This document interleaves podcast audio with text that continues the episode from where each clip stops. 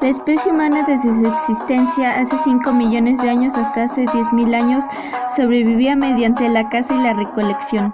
Aproximadamente una treinta de individuos unidos el parentesco cazaban ruminantes y recolectaban frutos y semillas silvestres.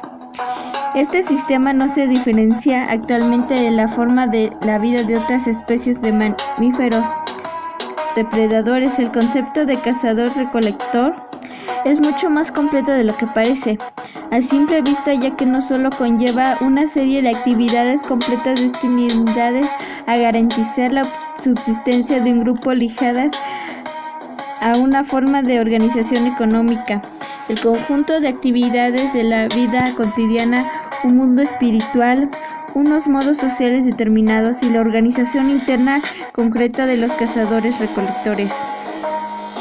El alcance económico del concepto del es muy amplio. Hasta hace 10.000 años el nombre era exclusivamente prehistórico, si no ha tenido una proyección, aunque cada vez más limitada en el mundo moderno y contemporáneo. Los mundos de cazadores-recolectores actuales llegan a guardar algún parecido con los grupos prehispánicos. Normalmente cultura es confundido con la forma de vida social y los antropólogos lo definen como el proceso mediante el cual la persona adquiere contacto con otras personas elementales, materiales, conocimiento, habilidad, ideas y creencias, gustos y sentimientos.